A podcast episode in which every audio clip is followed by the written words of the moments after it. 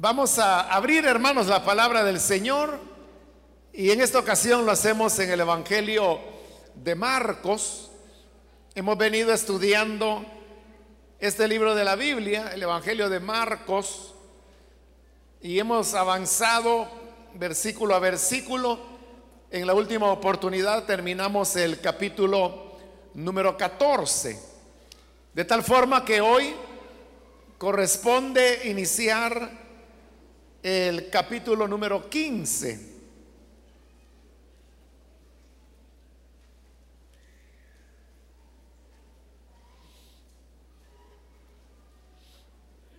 Dice la palabra de Dios en el Evangelio de Marcos capítulo 15, versículo 1 en adelante, tan pronto como amaneció, los jefes de los sacerdotes con los ancianos, los maestros de la ley y el consejo en pleno, llegaron a una decisión. Ataron a Jesús, se lo llevaron y se lo entregaron a Pilato. ¿Eres tú el rey de los judíos? Le preguntó Pilato. Tú mismo lo dices le respondió, los jefes de los sacerdotes se pusieron a acusarlo de muchas cosas. ¿No vas a contestar? Le preguntó de nuevo Pilato. Mira de cuántas cosas te están acusando. Pero Jesús ni aún con eso contestó nada. De modo que Pilato se quedó asombrado. Ahora bien, durante la fiesta, él acostumbraba soltarles un preso, el que la gente pidiera. Y resulta que un hombre llamado Barrabás estaba encarcelado con los rebeldes condenados por haber cometido homicidio en una insurrección. Subió una multitud y le pidió a Pilato que le concediera lo que acostumbraba. ¿Quieren que le suelte al rey de los judíos? replicó Pilato. Porque se daba cuenta de que los jefes de los sacerdotes habían entregado a Jesús por envidia. Pero los jefes de los sacerdotes incitaron a la multitud para que Pilato le soltara más bien a Barrabás. ¿Y qué voy a hacer con el que ustedes llaman el rey de los judíos? Les preguntó Pilato. Crucifícalo, gritaron. ¿Por qué? ¿Qué crimen ha cometido?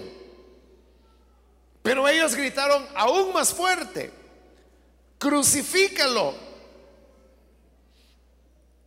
Como quería satisfacer a la multitud, Pilato le soltó a Barrabás, a Jesús, lo mandó azotar y lo entregó para que lo crucificaran. Hasta ahí dejamos la lectura, hermanos, pueden tomar sus asientos, por favor.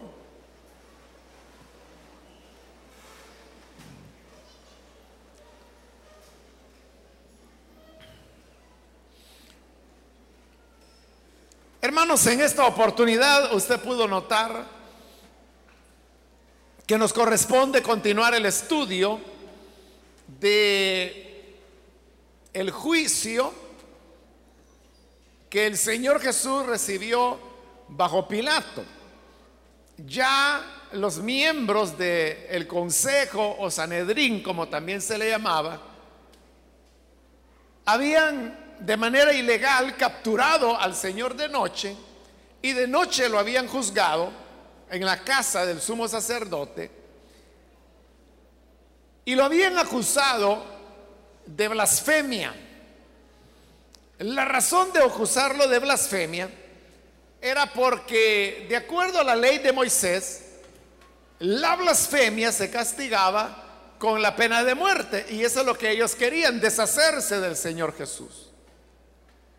Pero recordará que vimos que a pesar que las autoridades habían pagado y contratado a falsos testigos que dijeran que el Señor había hecho cosas que en realidad no había hecho. Pero aún así sus testimonios no concordaban y no hallaban la manera de poder acusar al Señor de blasfemia. Hasta que el Señor les ayudó diciéndoles que Él habría de ser entregado en manos de pecadores y les digo, ustedes verán al Hijo del Hombre sentado a la derecha del Todopoderoso y viniendo en las nubes del cielo. Esas palabras escandalizaron a los miembros del Sanedrín. Y ellos dijeron, bueno, ¿para qué necesitamos más testigos si nosotros mismos lo acabamos de oír? Acá de blasfemar. Y así es como ellos lo condenaron a muerte, porque para ellos el Señor había cometido una blasfemia. Después de ese relato, el Evangelio de Marcos introduce un relato pequeño donde se nos presenta la negación que Pedro hizo de Jesús, lo cual también ya lo estudiamos. Y así es como llegamos a el capítulo 15, en el cual en el versículo 1 usted puede notar que comienza con una recopilación de lo que ha sido el juicio que hasta ese momento le han hecho al Señor. Y por eso dice el versículo 1, tan pronto como amaneció, los jefes de los sacerdotes con los ancianos, los maestros de la ley y el consejo en pleno. Ahí se están mencionando las personas que formaban parte del consejo o Sanedrín, las mismas personas que ya se habían mencionado con anterioridad en el juicio religioso de Jesús, en el juicio por blasfemia. Pero hoy se está repitiendo y son las mismas personas. Eso es porque, como le dije, este versículo 1 es una recapitulación de lo que anteriormente se ha dicho para que el lector pueda retomar el hilo del relato que se venía presentando. Pero ahora se nos añade al final del versículo 1 que el consejo en pleno ya había tomado una decisión. Y la decisión era llevarlo con Pilato. Pues dice el versículo perdón, la parte final del versículo 1, ataron a Jesús, se lo llevaron y se lo entregaron a Pilato. Es decir, ellos necesitan que el Señor Jesús sea juzgado por Pilato por una razón sencilla. Y es que, aunque de acuerdo a la ley de Moisés, el Señor era acreedor a la pena de muerte porque según ellos había blasfemado. Pero ellos no podían ejecutar esa pena porque los romanos, de los cuales ellos eran solo una colonia, eran los que tenían el monopolio de las leyes, de los tribunales y eran ellos los que determinaban el tipo de pena o castigo o sentencia que le correspondía a cada persona que era juzgada. Pero aquí viene algo importante. Y es que si las autoridades religiosas hubiesen llegado delante de Pilato acusando al Señor Jesús, que él era blasfemo, Pilato ni caso les hubiera hecho. Porque una acusación de blasfemia, ese era un tema de carácter religioso, algo que correspondía a, a los intereses, a la cultura y a la religión de los israelitas.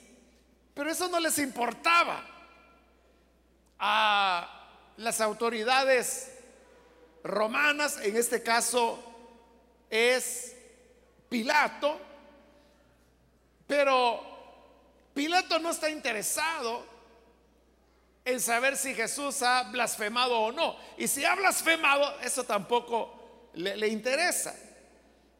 Por eso, hermanos, es que encontramos en el libro de los Hechos otro relato en donde cuando Pablo es detenido y es llevado delante de las autoridades y la autoridad dice, bueno, está bien, ¿qué son los cargos que tienen contra este hombre? Y les comienzan a decir, ah, lo que pasa es que este hombre anda hablando en contra de la ley, habla en contra de nuestro pueblo. Y el gobernador que les estaba escuchando, él dijo, un momento, un momento, un momento, miren, si las dificultades que tienen con este hombre son cuestiones de palabras y de su religión, eso ahí resuélvanlo ustedes, pero yo no quiero nada que ver con eso. Porque a los romanos no les interesaba estar respondiendo o dilucidando problemas en los cuales el tema era una cuestión puramente religiosa y de la religión de los israelitas. Eso lo sabían bien los sacerdotes. Y como lo sabían, ellos deciden cambiar la acusación. Por eso yo le dije que el Señor fue juzgado dos veces y cada una de esas veces Él fue juzgado con acusaciones diferentes. La primera vez la acusación es que era blasfemo, pero como eso no le iba a importar a, Pilato, cambian la acusación y ahora lo vienen a acusar que él es un revoltoso, que es un sedicioso, es decir, le están haciendo a Jesús una acusación de carácter político. Porque eso era lo que le interesaba a Pilato y a las autoridades romanas. Ellos lo que querían era mantener el control y el dominio sobre los pueblos que habían conquistado. Pero en esos pueblos a veces surgían rebeliones y en el caso de Israel las rebeliones siempre estaban teñidas de elementos religiosos, como lo vamos a ver ya en un momentito. Pero eso era lo único a lo que los romanos les interesaba y le ponían atención. Cuidado con que vaya a levantarse un rebelde, un alborotador, un sedicioso. Cuidado, hay un subversivo porque a eso, eso sí les preocupaba a los romanos. Y por eso es que cuando traen a Jesús y lo traen atado delante de Pilato, la acusación que le hacen es una acusación de carácter político. Entonces, vea cómo ellos van cambiando la acusación dependiendo quién es el que en ese momento puede juzgar al Señor. Ahora, al delito de sedición o, sublevación. Ese era el delito más grave que se podía cometer. Y por eso es que la muerte más severa, la muerte más dolorosa, se la aplicaban a las personas que eran acusadas de sedición. Y de eso están acusando a Jesús. Esa muerte más dolorosa era precisamente el morir crucificado. Y por eso es que el Señor Jesús murió crucificado porque le hicieron la acusación que él era un subversivo. El Evangelio de Marcos no detalla estos aspectos que le estoy mencionando, pero sí lo detallan los otros evangelios. Pero aunque el Evangelio de Marcos no detalla estas cosas, es evidente, se trasluce que de eso lo acusaban. Porque en el versículo 2, ahí es donde Pilato comienza a interrogar a Jesús. Pero mire la primera pregunta, el versículo 2. ¿Eres tú el rey de los judíos?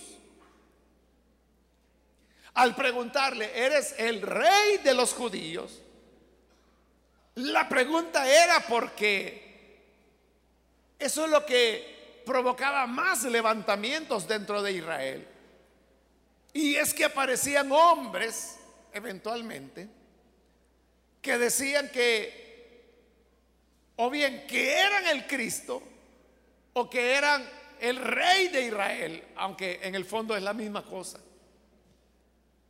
Por eso es que Pilato enfoca la pregunta en el tema, ¿eres tú el rey de los judíos? Esta expresión, el rey de los judíos, era una expresión que solamente utilizaban los gentiles, los paganos. Porque si hubiera sido un judío o un israelita el que estaba hablando, él no habría dicho el rey de los judíos, sino que hubiera dicho el rey de Israel o el rey de los israelitas, pero nunca la expresión de los judíos.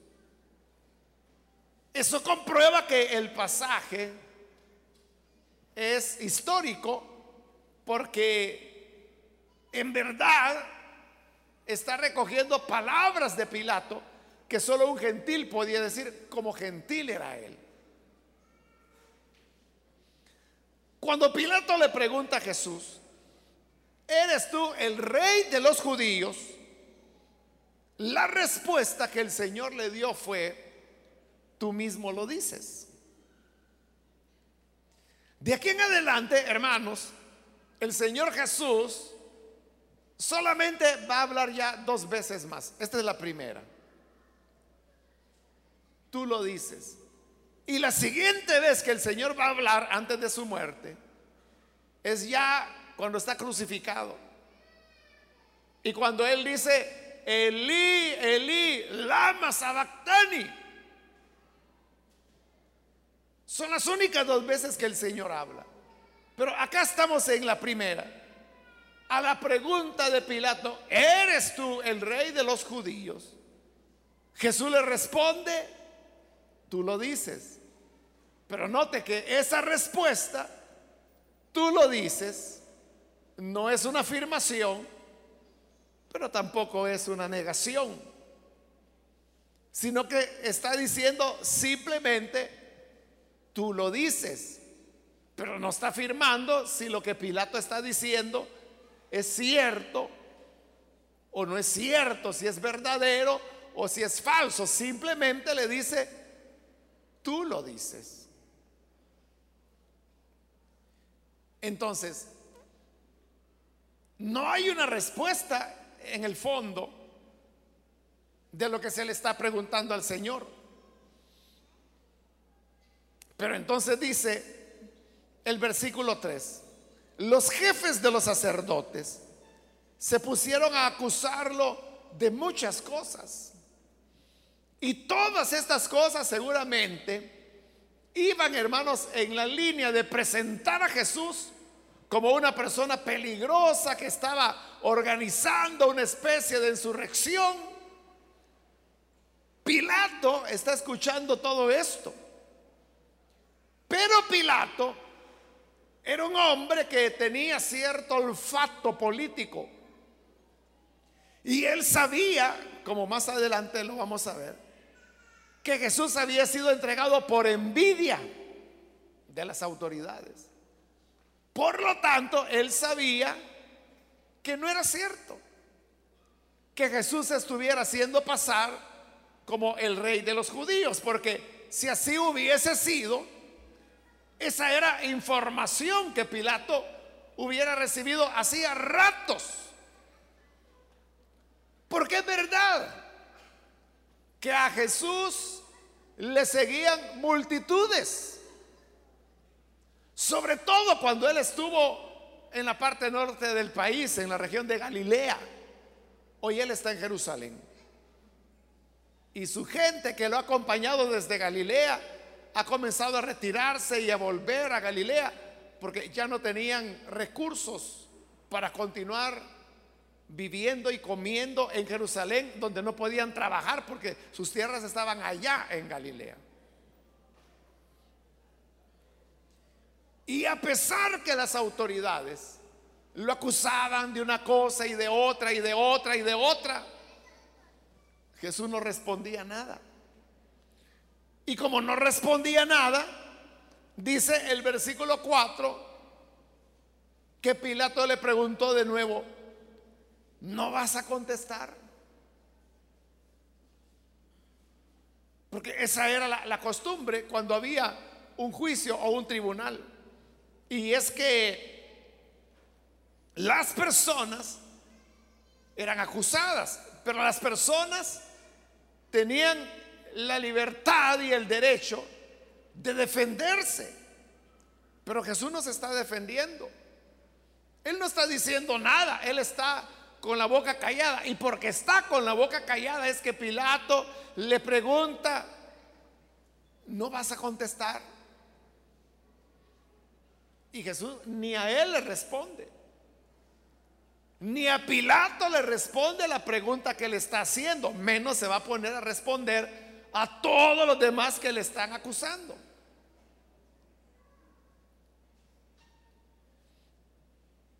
Y entonces Pilato le dice, mira de cuántas cosas te están acusando. Pero Jesús no responde nada. Versículo 5 dice, pero Jesús ni aún con eso contestó nada. De modo que Pilato se quedó asombrado.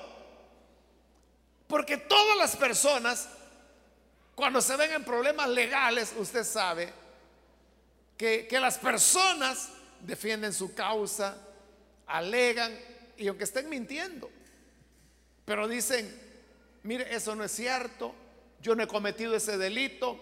Lo que pasa es que hay un vecino que me tiene envidia, él es el que me ha acusado, pero lo hace porque tiene envidia, no es que yo lo haya hecho en realidad, es él el que lo ha inventado. Bueno, así las personas tratan de defenderse y de hablar cuando se les acusa de algo. Pero Jesús no respondía nada.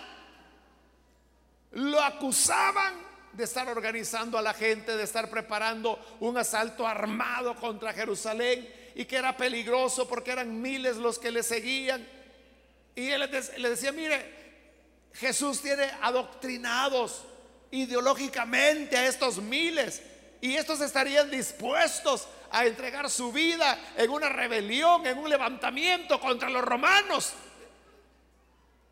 acusaciones de ese tipo eran porque de eso quieren convencer a Pilato, que Jesús es un hombre peligroso, que es un subversivo porque no acepta el dominio romano. Y eso para los romanos se pagaba con la muerte. Pero hay un problema. Y el problema es que Pilato no es bobo. Él no se va a creer cualquier cosa que le digan.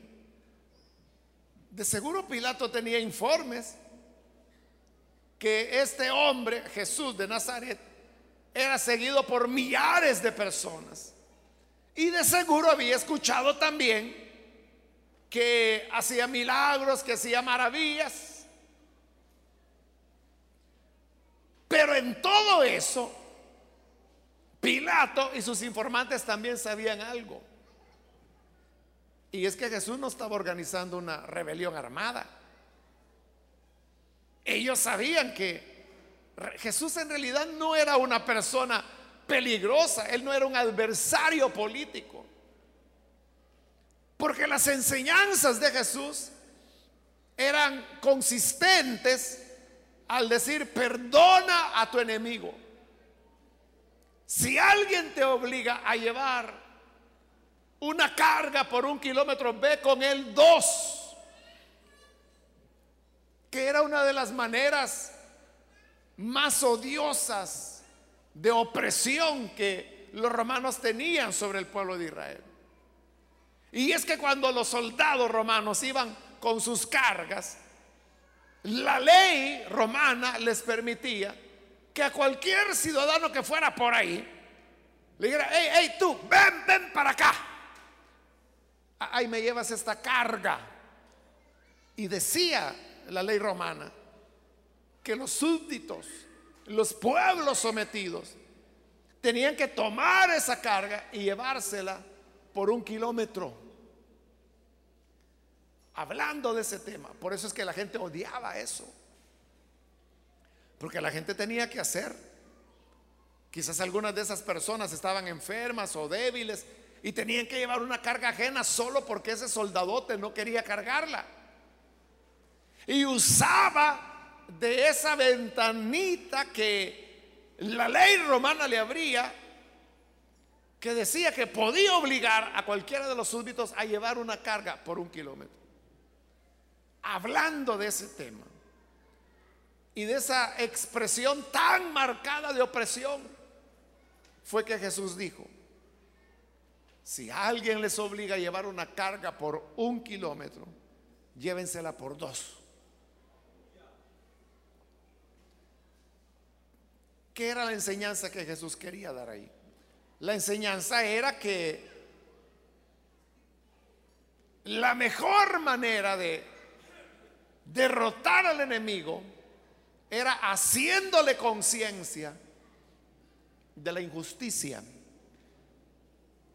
que estaban cometiendo.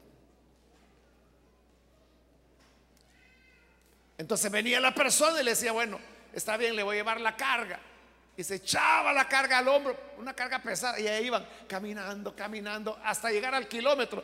Y al llegar al kilómetro, el soldado le decía, muy bien hombre, aquí puedes dejar la carga, ya voy a, buscar a otro que me la lleve. Y él decía, no, no, no, no, señor soldado, no se preocupe, yo se la llevo por otro kilómetro más. Eso iba a impactar al soldado. Porque iba a decir, ¿qué? Usted quiere llevar la carga voluntariamente por otro kilómetro más. Sí, Señor, yo se la llevo. ¿Por qué Jesús recomendaba eso? Porque él apoyaba al opresor romano. Porque él estaba de acuerdo en que oprimieran a las personas de esa manera. No, Jesús no estaba de acuerdo con eso. Lo que ocurre es que su método era diferente. Su método no era violento. El método de Jesús era hacer avergonzar al enemigo. ¿Y cómo se le hacía avergonzar cuando esta otra persona decía, yo se la llevo por otro kilómetro más? Entonces se la llevaba y cuando terminaba el segundo kilómetro, vaya, señor soldado, aquí está su carga me dio mucho gusto traérsela. Y se iban. Ese soldado quedaba, hermano, como, como en la luna. Porque el soldado estaba acostumbrado que cuando ellos obligaban a alguien a llevar una carga por una mía o por un kilómetro, esas personas la llevaban. Pero cada paso que daba era un insulto para el soldado. Soldado aquí, soldado allá, ojalá te murieras, ojalá te pase un caballo encima y te rompa todos los intestinos, Dios te va a hacer pagar esta ingratitud. Mira que yo ya ni aguanto la artritis y tengo que llevar esta carga solo porque a ti se te antoja. Fuego del cielo va a caer. A eso estaban acostumbrados los romanos. No les importaba, por supuesto. Pero cuando alguien aparecía y decía, yo te la llevo. Te la llevo por un kilómetro más. ellos se quedaban impactados. Pero al mismo tiempo, ese impacto les comenzaba a hacer reflexionar y decían, hombre, en verdad, esta gente es tan noble. Y nosotros, ¿cómo nos aprovechamos de ellos? Les obligamos a llevar cargas. Entonces los vencían, pero los vencían con el amor. Los vencían con el servicio. Eso no hay nadie que lo resista. Por eso es que Pablo, cuando escribía su carta a los romanos, él decía, si tu enemigo tiene sed, dale de beber. Si tu enemigo tiene hambre, dale de comer. Porque haciendo esto, dice, lo harás avergonzar. ¿Y de qué lo haría avergonzarse? De tenerlo como enemigo. Te iba a decir, qué bárbaro yo. A este lo tengo por enemigo, pero en mi sed él me dio de beber. En mi hambre él me dio de comer. Y yo como enemigo lo trato. Las personas eran transformadas por el amor, por el perdón, por el servicio. No es que Jesús fuera conformista o que indujera a la gente a someterse más a la esclavitud. No, no, no. Jesús lo que quería era que se liberaran de la esclavitud, pero no de la manera que Israel estaba acostumbrado a librarse. Y vamos a ver ya ahí un ejemplo, que era por medio de la rebelión armada, sino que les está enseñando otra manera que es más efectiva que es el perdón y el amor. Pero ¿qué decía Pilato cuando escuchaba eso? Ah, no, decía, este Jesús, este es inofensivo. Él no anda alborotando a la gente, él no anda organizando un ejército para que nos ataque, él no anda organizando una rebelión. Él lo que le dice a la gente es, que si, se les, si los golpeamos en la mejilla, que pongan la otra, mire qué bonito. Que si se les obliga a llevar carga por un kilómetro, que la lleven dos. No, no, no, sí. Como este predicador más deberían haber. Y no se daban cuenta. Que lo que Jesús enseñaba era mucho más efectivo y radical que cualquier ataque armado que se pudiera hacer. Por eso es que Pilato sabe que Jesús no representa ningún peligro y que las acusaciones que le están haciendo, que él se hace pasar por rey y que si se hace pasar por rey es porque va a destronar al César y eso significa derrotar a los romanos para independizar el país, darle soberanía, etcétera. Cosas así lo que usaban. Pero Pilato sabía que no, que eso no era cierto. Por eso se asombraba de ver que Jesús no respondía. Ahora, el versículo 6 dice, durante la fiesta, porque recuérdese que estamos en plena Pascua, él, o sea, Pilato, acostumbraba soltarles un preso, el que la gente pidiera. No hay, hermanos, aparte de la Biblia, ninguna fuente que registre que existiera tal costumbre. Solo la Biblia lo menciona. Pero de ahí se examina toda la literatura, latina, que, es la de los romanos, que es abundante. La historia, porque hubo historiadores. No se menciona que existiera tal costumbre, que el gobernador soltara a un preso durante la fiesta. Eso ha llevado a muchos estudiosos a pensar que realmente no era costumbre de los romanos soltar a un preso en la Pascua, sino que más bien era una costumbre de los israelitas que pedían que como un favor especial se le soltara a un preso y ejercían presión. Entonces se cree que a veces los romanos aceptaban y les concedían el preso que pedían, pero otras veces no se los concedían.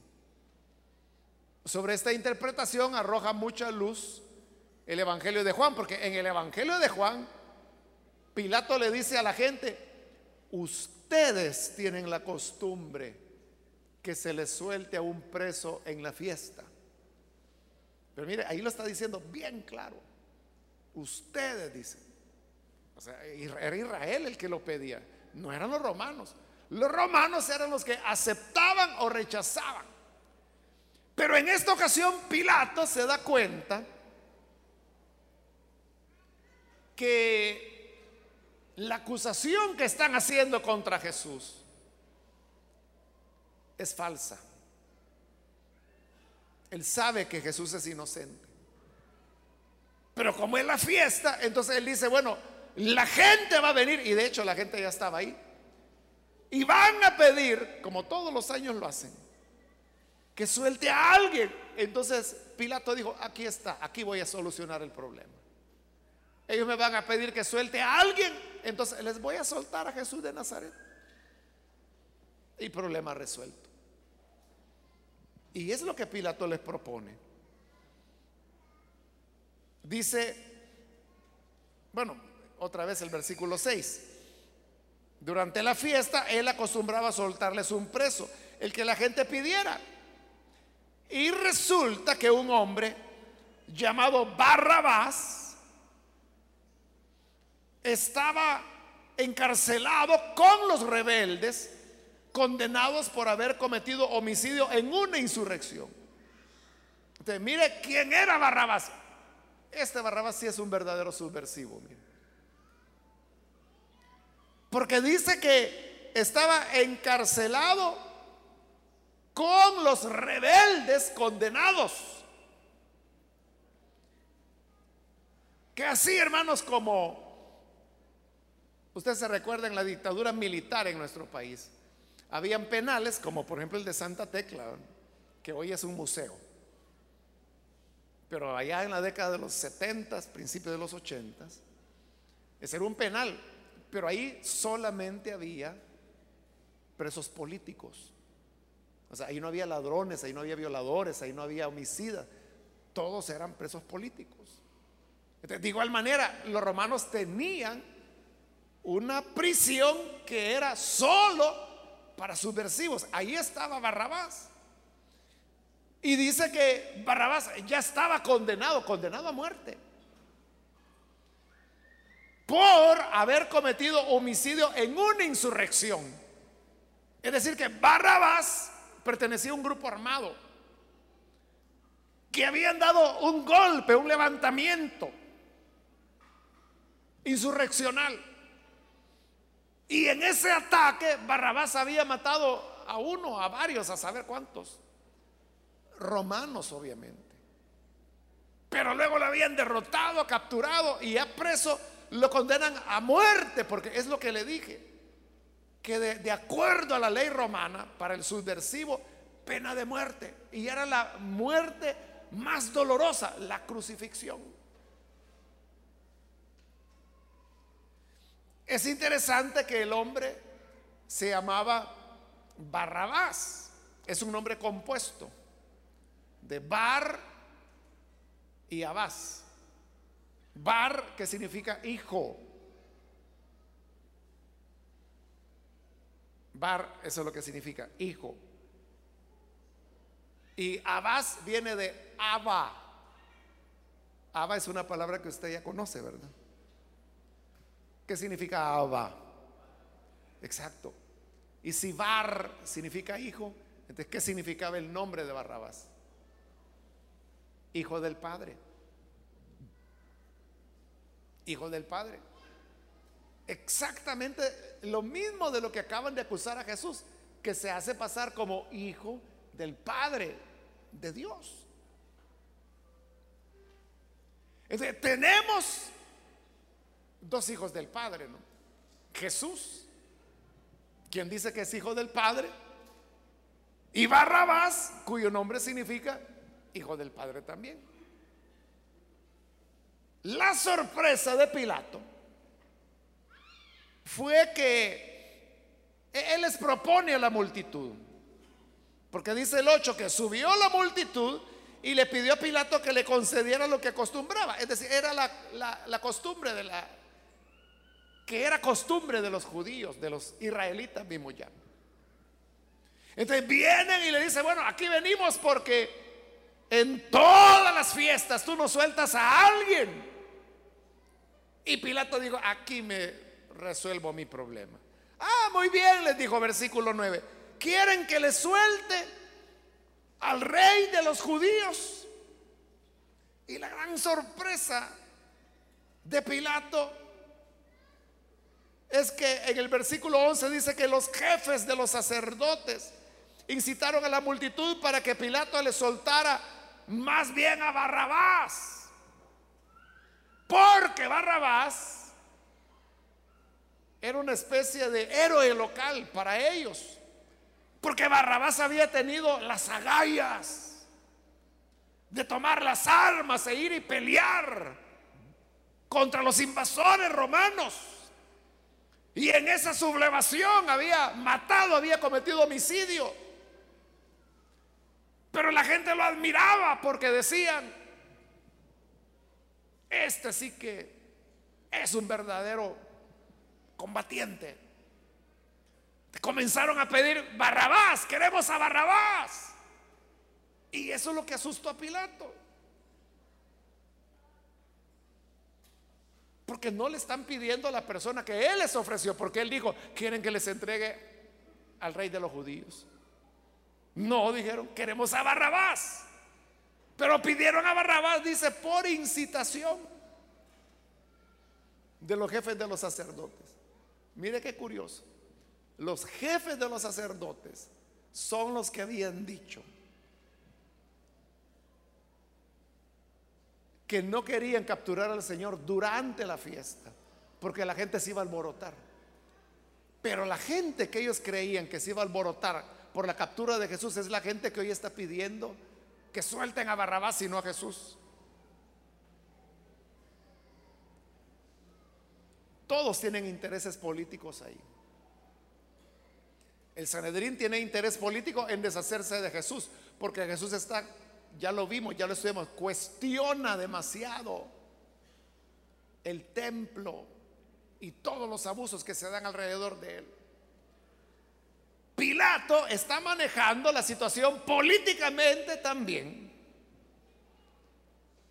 Porque Pilato había tenido muchas dificultades. Él estaba en desgracia delante de los judíos. Pudiera contarle lo que había pasado, pero se nos va a hacer largo. Pero el resumen es eso, que los israelitas odiaban, odiaban a Pilato, ya no lo querían. Entonces Pilato está viendo que esta es una oportunidad para poderse congraciar. Por eso es que cuando él ofreció entregar a Jesús, él lo vio como una movida política. Ellos van a querer que le suelte a un subversivo, a alguien peligroso. Pero yo le voy a comer el mandado. Ellos me piden que suelte a alguien, le voy a soltar a Jesús. Este que es inofensivo, pero yo sé que lo quieren bien políticamente se libraba del problema. Pero la gente también está viendo las cosas políticamente. Porque la gente lo que quiere es que se les libere de la esclavitud. Y ven en Barrabás, en el Hijo del Padre, el modelo de combatiente. Jesús no les importa. Porque ese Jesús de lo que anda hablando es del amor, del perdón, que mi paz les dejo, mi paz les doy. No, dijeron ellos. Lo que queremos es alguien que nos defienda. Alguien que tenga los pantalones bien puestos y nos saque adelante. Ese era Barrabás. Pero lo estaban viendo todos políticamente. Pilato está tan sorprendido que en el versículo 12 les pregunta, ¿y qué voy a hacer con el que ustedes llaman el rey de los judíos? Y la gente no tardó en responderle a gritos, crucifícalo. Y Pilato pregunta, ¿por qué? ¿Qué crimen ha cometido? Realmente no había cometido ningún crimen. Pilato estaba completamente seguro que Jesús era inocente. El Evangelio de Marcos es el que más brevemente relata el juicio político de Jesús. El juicio religioso ya pasó. Pero en los otros evangelios, allí se dice claramente que Pilato sabía que Jesús era inocente. Entonces cuando él pregunta, ¿por qué? Si él no ha cometido ningún crimen. ¿Qué crimen ha cometido? Y la gente continúa gritando, crucifícalo. Como resultado de eso, el versículo 15 dice que como Pilato quería satisfacer a la multitud, le soltó a Barrabás. ¿Qué es lo que motivó a Pilato? Lo que le motivó fue querer complacer a la gente. Lo que la gente pedía, eso darles.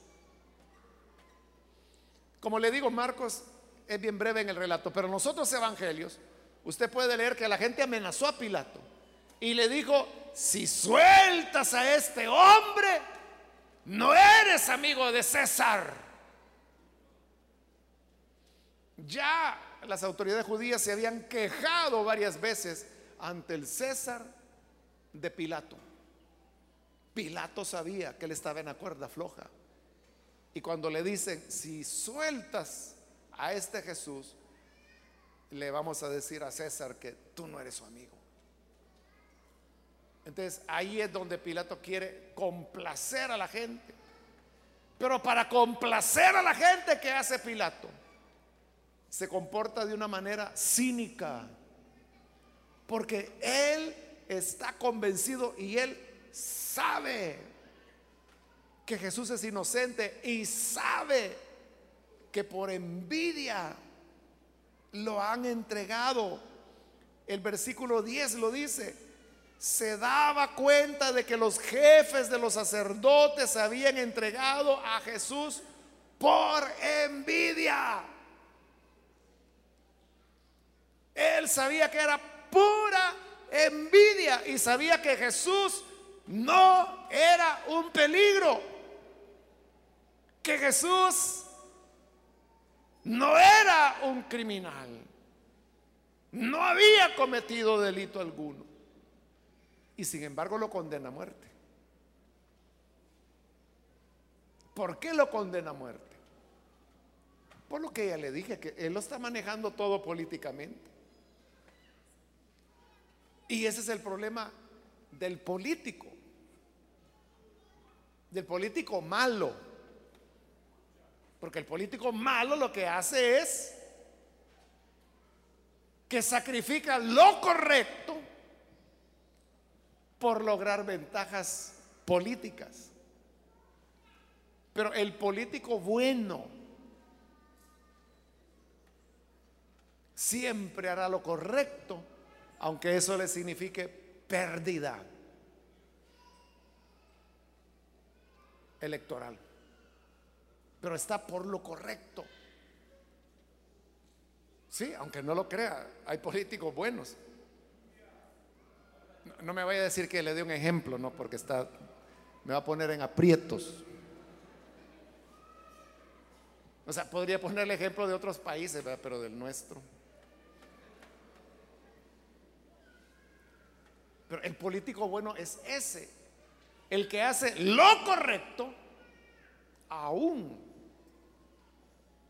cuando eso electoralmente le va a afectar a él o a su partido.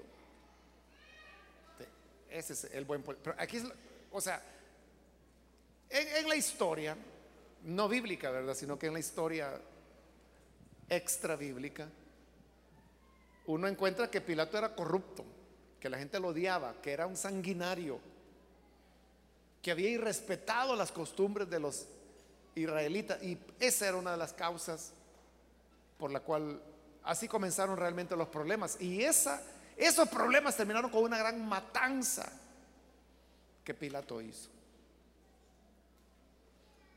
Entonces, este era el cuadro, hermanos. Volvamos ahora entonces a la pregunta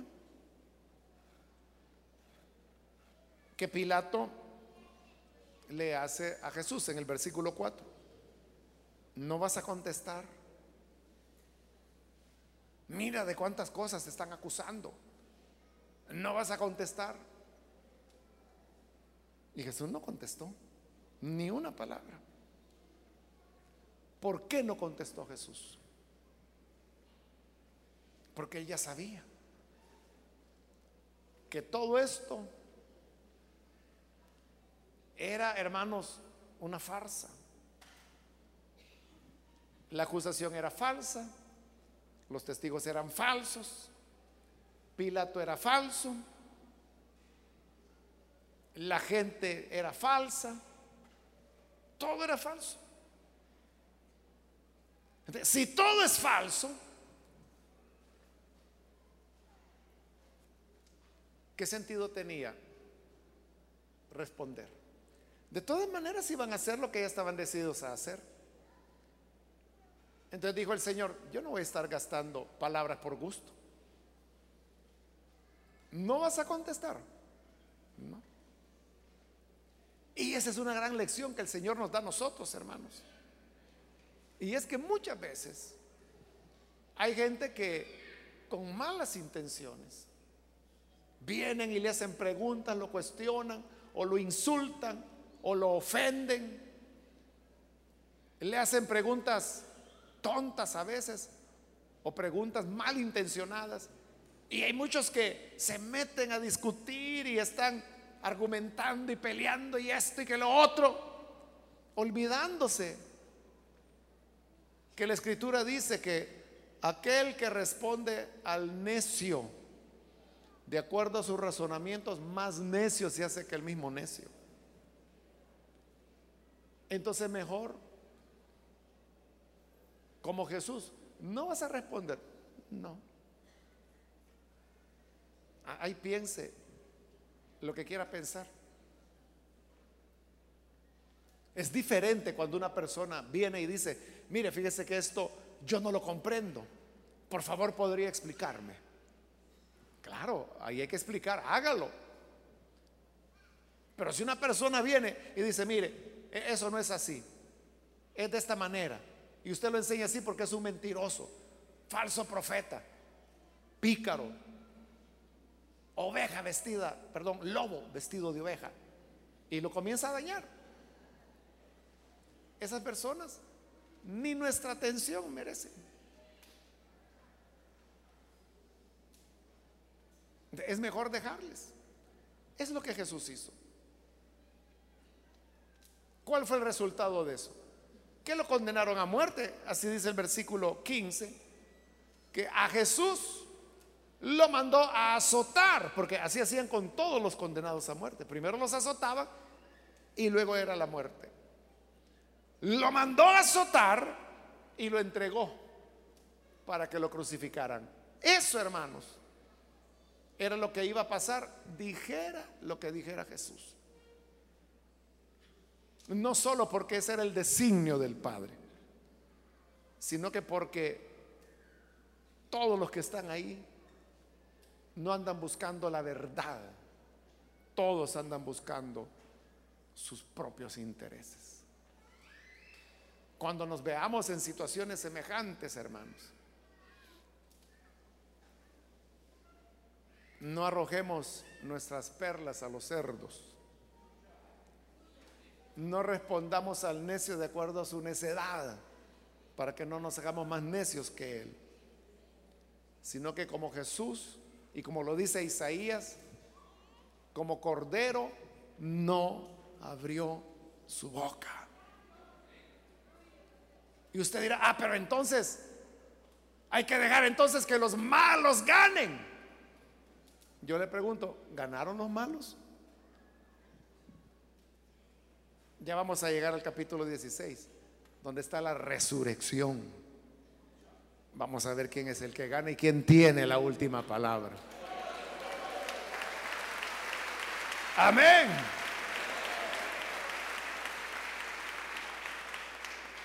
Permita que sea el Señor quien lo levante y quien lo exalte. Y que no vaya a ser usted tratando de hacerlo con sus propias palabras. Vamos a orar, vamos a cerrar nuestros ojos e inclinamos nuestro rostro. Y yo invito, si hay con nosotros amigos o amigas que todavía no han recibido al Señor Jesús como su Salvador. Pero yo quiero invitarle para que usted no deje pasar la oportunidad este día sino que pueda venir para creer en el Señor Jesús como su Salvador. Sé con nosotros algún amigo que ahora ha escuchado la palabra del Señor y a través de ella Dios ha hablado a su corazón. Yo le quiero animar para que ahí en el lugar donde usted está se ponga en pie en señal que desea recibir al buen Salvador y vamos a orar por usted. Hermanos, vamos a orar al Señor y en esta oración digámosle a Él que como el Cordero de Dios, no queremos abrir la boca, sino que sea Él el que responda por nosotros. Pidámoselo con sinceridad. Padre, te damos las gracias por tu palabra. Porque a través de ella aprendemos que no se trata de defendernos por nosotros mismos, sino que se trata de esperar en ti, esperar en la gracia que tú, Señor, has venido a otorgarnos. Y por eso yo te pido por cada hermano, hermana, que hoy necesitan depender de ti y esperar en tu gracia. Transfórmale, Señor, dales vida nueva y que todos los días de su vida continúen siendo fieles, amándote en el nombre de Jesús, nuestro Señor, lo pedimos. Amén y amén. Amén.